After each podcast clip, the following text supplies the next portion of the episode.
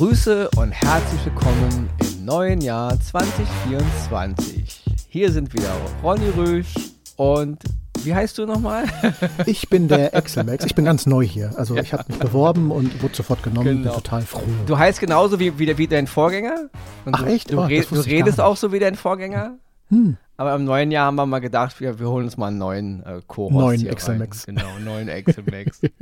ja, bist du gut reingekommen ins Jahr 2024? Ja, sehr entspannt, sehr äh, gemütlich, also ohne großen Tamtam. -Tam. Ich war erst äh, was leckeres essen und habe dann gesessen und darauf gewartet, dass ja. es losgeht. Eine Wunderkerze angemacht und Ende. Okay, der Klassiker halt. Ja, ich hatte so auch noch Dienst, also das sei auch noch gesagt, aber äh, okay. ich habe keine Horrorgeschichten. Ja, also na, einer muss ja arbeiten am Silvesterabend, nicht?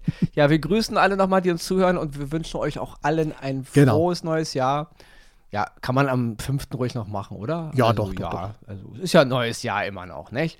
Also, wenn wir heute immer noch, wenn wir so Daten schreiben, schreiben viele von uns, von uns immer noch wahrscheinlich 23, deswegen kann man ruhig noch ein frohes neues Jahr wünschen. Ja, genau. wir haben wieder ein paar Dinge geguckt diese Woche. Mhm. Ähm, ich habe wieder viel Furchtbares gesehen. Mhm. Wo wir, wo, hatten wir schon mal thematisiert, wir können auch wirklich mal eine, nur eine Himbeer-Folge machen. Also ich, es nervt langsam wirklich, was in den Streamingdiensten da ja, reingekloppt wird, ja. Und ich muss auch mal nochmal, ich habe hab ja schon letztens ein bisschen negativ über Apple gesprochen, wegen dieser sehr dämlichen Preissteigerungen. Also langsam werden einige Dienste echt dreist, weil ich mhm. habe irgendwie, irgendwie, eine E-Mail im Kasten gehabt von Amazon Prime, genau. dass sie da als Werbung reinbringen wollen ab dem 5. Februar. Und wenn man das nicht will, dann muss man halt nochmal 3 Euro extra sein Abo. Genau. Also das ist schon, das ist schon dreist, ja. Weil ich meine, wir reden ja wirklich von Apple und von Amazon, von zwei Firmen, deren Haupteinnahme nicht Streamingdienst ist, ja. Und Amazon ist ja nun nicht gerade locker nicht auf dem Zahnfleisch, ja. Mhm. Und Apple auch nicht. Und wir haben jetzt zwei Firmen, die im Grunde Streamingdiensten so als Nebending haben. Und das ist schon dreist, was da einige, was die für Gelder wollen.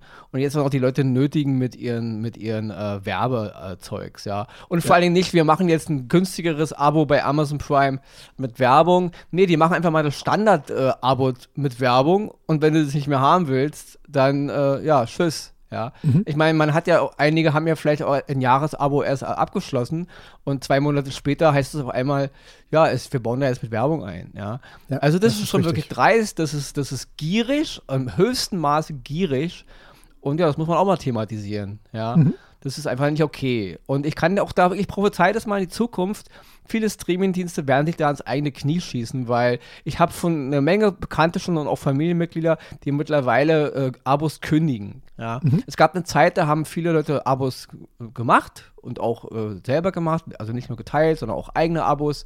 Und mittlerweile höre ich immer öfter, brauche ich nicht, ist mir zu teuer, gucke ich sowieso nicht rein, ich weiß ja. eh nicht, was ich gucken soll, ja. Und ich denke mal, so in fünf, sechs Jahren werden sich viele dieser Streamingdienste eigentlich dann fast erledigt haben. Oder zumindest bemerken, so funktioniert es nicht, ja. Weil mhm. irgendwann ist auch mal gut, ja. Und man kann nicht von den äh, Konsumenten erwarten, dass die 150 Euro im Monat für Streaming-Abos, äh, keiner kann das gucken, ja. Also Richtig. Also da bin ich schon ein bisschen äh, bisschen genervt, muss ich wirklich sagen. Ja? Wollte, ich, wollte ich mal thematisieren von dem Deswegen sagen wir es doch mal ganz gerade raus. Die erste Himbeere in diesem Jahr geht an Apple und Amazon. Einfach mal so. Boom. ja, genau. Das ist ein gutes Wort. Damit können wir doch abschließen, genau. Und zwar eine richtig fette Himbeere. Ja, für, genau. für richtig absolute Gier. Und mhm. mehr gibt es dazu auch nicht zu sagen. Es, Gier trifft es voll den Nagel auf den Kopf. Ja? Okay, damit aber zu unserem eigentlichen, zu unserer eigentlichen Geschäft. Berufung hier, ja, Geschäft, genau. Heute wieder klassisch drei Oscars dabei und eine Himbeere, die aber nicht ganz so böse gemeint ist. Dazu mag ich den Schauspieler und auch Regisseur des Films zu sehr, dass ich so auf ihm rumhacken kann. Ja, aber ich muss trotzdem ein bisschen negativ über diese Produktion sprechen. Und damit würde ich sagen, wir hauen jetzt den Jingle rein dann mache ich meinen ersten Oscar, dann du den ersten, dann ich meinen zweiten und am Ende die Himbeere. Der Och, Klassiker. schön. Hat sich nichts geändert in diesem It's Jahr. The same procedure as every year.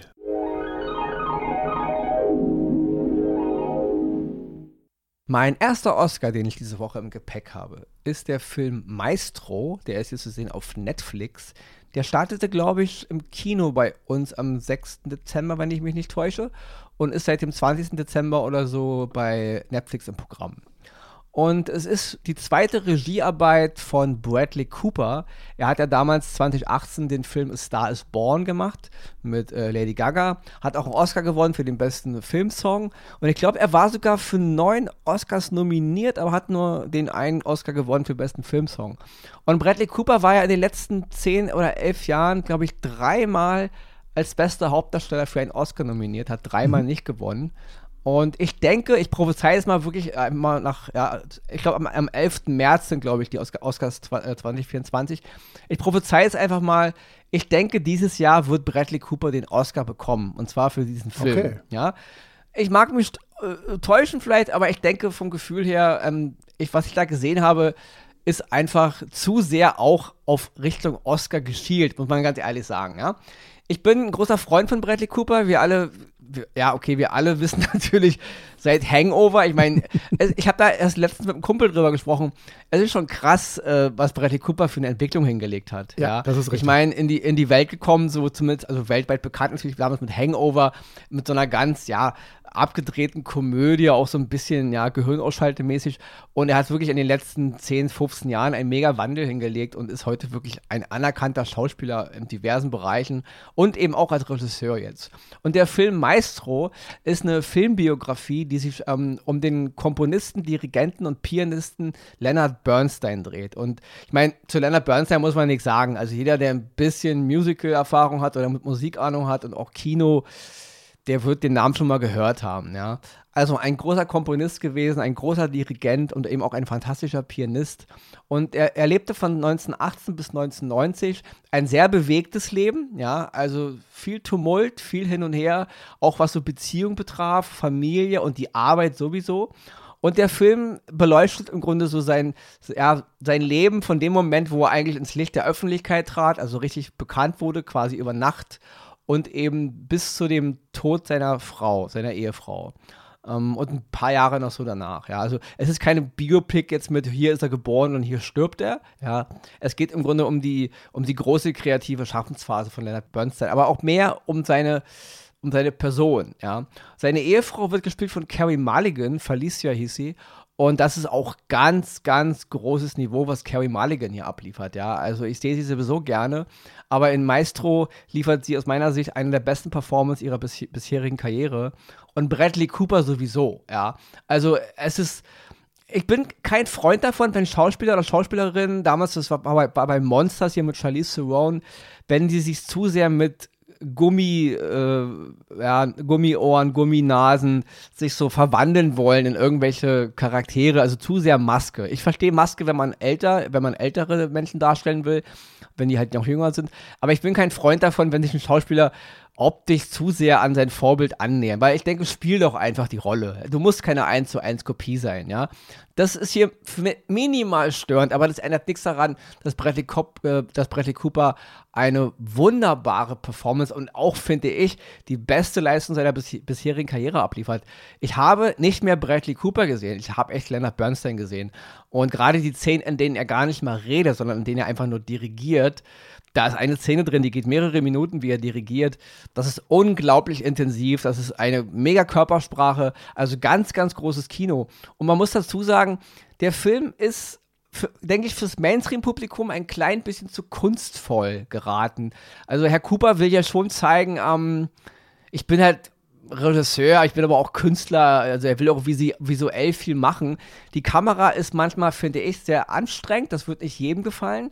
Das Bildformat ist auch ein bisschen strange. Der Film fängt äh, an mit 16 zu 9, wechselt dann aufgrund der Vergangenheitsszenen in äh, 4 zu 3, bleibt dann auch ziemlich lange 4 zu 3 und schwarz-weiß, wechselt dann mittendrin in 4 zu 3 und Farbe und ganz am Ende erst wieder zu 16 zu 9 bin ich kein Freund von, ehrlich gesagt. Ich bin immer schon mega Freund gewesen von CinemaScope. Ich mag das so breit es geht, gerade wenn, wenn, wenn ich im Kino sitze.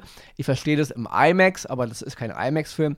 Ich, ich verstehe ein bisschen seine Intention. Er wollte ein bisschen so, auch gerade, weil der Film ja auch mit Schwarz-Weiß dann ist und die, äh, die Gesichter sehr nah sind, es ist ein bisschen so das Flair der 50er, 60er Jahre, wie man so Kino gemacht hat. Das, ich verstehe, was er mir damit äh, sagen will, aber tut eigentlich nicht Not. Gut, aber ich will damit sagen, filmisch wird der Film nicht jeden abholen, aber über die Performance eines Bradley Cooper kann man eigentlich nicht zwei Meinungen haben. Das ist, das ist einfach zu gut, was er da macht, ja.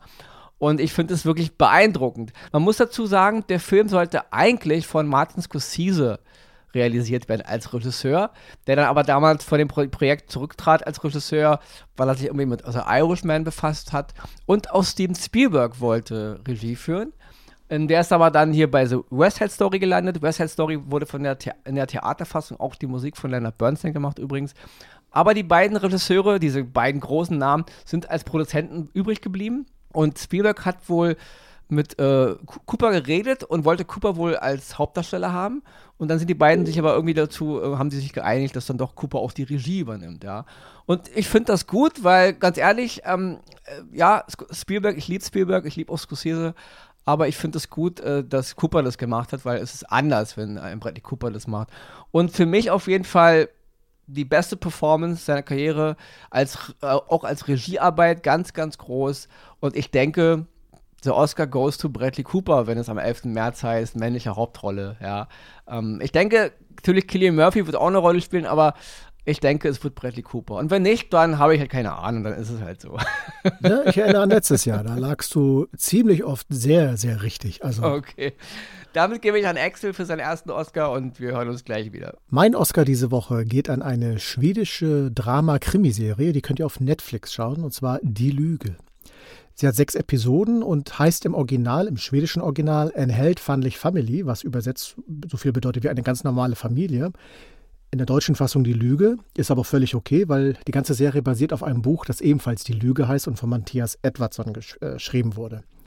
Was auch dazu passt, ist, dass wir tatsächlich eine ganz normale Familie am Anfang sehen und dann aber über die Dauer der Serie eine Lüge, mehrere Lügen, kleine Lügen, große Lügen, alles, was dazugehört, immer wieder eingespielt werden, sodass sowohl beide Namen absolut stimmig sind.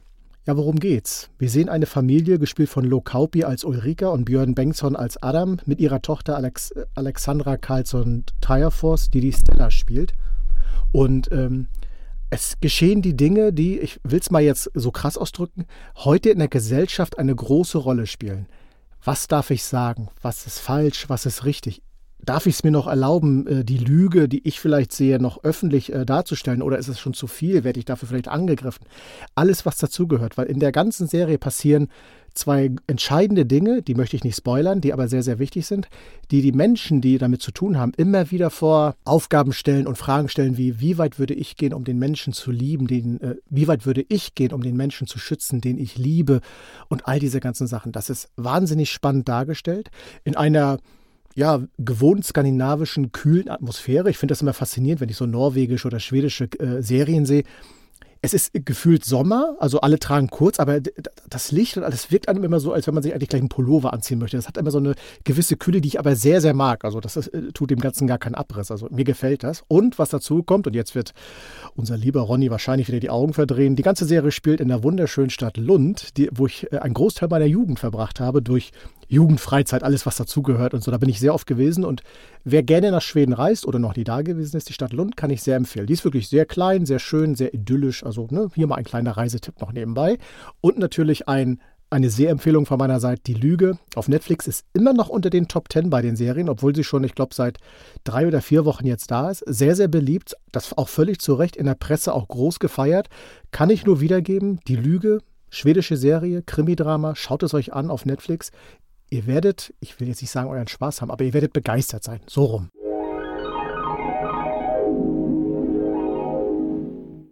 Guck mal, wie brav ich jetzt gewesen bin. Ich habe gar nicht ja, irgendwie versucht, da irgendwie jetzt zu intervenieren oder dich irgendwie in einem ungünstigen Licht erscheinen zu lassen es ist vollkommen okay, wenn man mal ein bisschen durch Europa fährt, nicht? Das ist wahr, ja. Aber wenn man, es war ja Jugendfreizeit, also genau, ja aber wenn man immer Zweck. irgendein kleines Hinterwäldlerdorf in USA, in, in den USA mhm. erwähnt und du sagst, da war ich schon, ja, dann denke ich, okay, ist ja mal gut jetzt, ja, dass du da in jedem kleinen Kaff irgendwo in Idaho oder in Freut Texas. Euch schon auf das zweite Halbjahr 2024, da habe ich einiges zu berichten. Genau, da kommt dir die, die nächste Prollreise halt, nicht? Gut, dann kommen wir jetzt zu meinem zweiten Oscar diese Woche. Und das ist ein Klassik-Oscar mal wieder. Es geht um den Film California. Der ist von 1993. Der ist gerade zu sehen bei Prime Video. Regie damals und auch das Regiedebüt von Dominic Senna, das war eigentlich ein, ja, ein Werberegisseur und Musikvideoregisseur. Und das ist auch das, was man dem Film dann vorgeworfen hat. Der ganze Film würde aussehen wie ein, wie ein, wie ein Werbeclip. Ja. Der Film ist ab 18 freigegeben. Es geht um, um einen Mann, der ein Buch schreiben will über Verbrechen, über, über, über Orte, wo Serienmörder, ähm, also wo Serienmorde begangen wurden. Und er macht eine Art Fahrgemeinschaft und holt dann halt noch ein Pärchen dazu, wegen Spritkostenteilen und so. Und hat dann im Grunde auch einen Serienmörder mit an Bord. Das ist halt die grobe Geschichte. Damals der noch zu der Zeit noch nicht ganz so mega bekannt und auch nicht, noch nicht diesen Star, den, diesem Status, den er heute hat. Brad Pitt in einer seiner ersten krassen Rollen. Ich meine, ich bin ein großer Fan von Brad Pitt gewesen, ja. Wir alle haben ihn wahrscheinlich zum ersten Mal in der, in der Levi's-Werbung gesehen. In der Tat. Genau. Und dann natürlich damals Selma und Louise, ähm, ich glaube, das war 1991. Dann natürlich einer meiner großen Filme dieser Zeit, ähm, aus der Mitte entspringt ein Fluss, äh, äh, River Runs Through hieß ja im Original, damals von Robert Redford. Da fand ich Brad Pitt wirklich ganz, ganz toll. Aber dann kam California. Und ich verstehe vorweg, der Film ist ab 18, er ist sehr brutal, ja. Und ähm, ich verstehe jeden, der sagt, nee, das ist mir einfach zu ästhetisch, das ist mir zu. Der Regisseur hat einfach den Fokus auf, auf die falschen, ja, auf die falsche Art gelegt. Ich verstehe die Kritik durchaus, ja, und ich verstehe auch, ähm, wenn jemand sagt, nee, das ist nichts für mich. Aber warum ich den Film empfehle und ihn auch damals wirklich ähm, interessant fand, ist wirklich die Performance von Brad Pitt, weil ich habe bis heute Brad Pitt nie wieder in so einer krassen Performance gesehen und mit so viel Mut auch zu einer Rolle, die wirklich maximal unangenehm ist und nicht gerade dazu führt, dass man so eine Art Heldenstatus bekommt, ja. Ich finde Brad Pitt in den letzten Jahren sehr, sehr, ja, eingerostet, ähm, auch, auch von, seinem, von, seiner ganzen Rollenauswahl auch sehr engstirnig, wenig Mut. Es geht viel um Eitelkeit, immer noch irgendwie heiß aussehen zu wollen. Ich meine, der Mann ist jetzt irgendwie die letzten Tage, glaube ich, 60 Jahre alt geworden, 60, wenn ich mich nicht täusche. Ja. Ähm, da fehlt mir ein bisschen der Mut äh, zu anderem. Und der junge Brad Pitt hatte das, ja. Und äh, ich fand äh, damals California eine mega Performance. Ich verstehe wirklich alle, die sagen, nein, das ist mir zu ästhetisch und äh, ja, das verstehe ich aber dennoch fand ich eine interessante Geschichte. Und auch die anderen Schauspieler, also Juliette Lewis sowieso, die ist über jeden Zweifel erhaben, aber da, damals auch David Duchovny in einer, da war er noch wirklich unbekannt, das war noch vor Akte X, ja, und auch Michelle Forbes, ja. Leider hat Michelle Forbes nie die große Karriere hingelegt, gerade im Kino, ja, wir alle kennen sie natürlich durch Star Trek als Rollarin, also das ist, wenn wir ewig äh, auf die Knie gehen vor Michelle Forbes, ja, einer der coolsten Star Trek Charaktere überhaupt, auch wenn sie nur eine Nebenrolle war. Ähm, aber sie hatten nie diese mega große Rolle hingelegt, ja. Und damals waren diese vier Schauspieler alle noch relativ in ihren Kinderschuhen, was die Schauspielerei betraf. Natürlich, Brett Pitt war der Einzige, der dann eine riesen Mega-Karriere draus gemacht hat. Juliette Lewis hätte wahrscheinlich, aber die war dann eben auch wahrscheinlich auch zu sperrig in ihrer ganzen Art. Und David Duchovny, na klar, er hat seitdem eine Menge tolle Serien gemacht, ist, ist ein wunderbarer Akteur. Aber ich liebe auch wirklich Michelle Forbes. Und weil diese vier, dieses Quartett spielt halt diese, diese, diese beiden Pärchen, die halt dann durch, durch die USA reisen. Und Brad Pitt spielt ja diesen absoluten, durchgeknallten Killer-Proleten. Und das trifft eben auch Nagel auf den Kopf, ja. Also mein kleiner Klassik-Oscar wie gesagt, ich verstehe alle, die sagen, nee, das ist ein furchtbarer Film, das verstehe ich. Aber die Performance von Brad Pitt ist bis heute, finde ich, eine seiner besten. Ja, eine seiner mutigsten vor allen Dingen, weil er auch ohne seine, ohne seine Attraktivität im Grunde zu verlieren, verflucht hässlich aussieht. Und das ist wirklich ganz großes Niveau, ja, seine ganze Körpersprache. Und davon würde ich gerne heute mal ein bisschen mehr Brett Pitt sehen. Leute, mein, mein, mein, mein Freund, du bist jetzt 60. Es gibt eine Menge junge Leute, die nachrücken und auch junge Männer, die einfach mal, ja, es ist halt so, man gibt irgendwann das Zepter ab oder man gibt die Staffel an die, an die nächste Generation. Du musst nicht immer noch ich will jetzt nicht das Wort nicht benutzen, aber wir alle wissen, was wir meinen. Du musst nicht immer noch so aussehen, als würde jeder mit dir ins Bett steigen wollen. Ja. ja. Du bist jetzt ein älterer Mann und langsam geht es oft, ja, Frauen müssen mit der Sache auch klarkommen und da wird dann immer so viel Tamtam -Tam drum gemacht.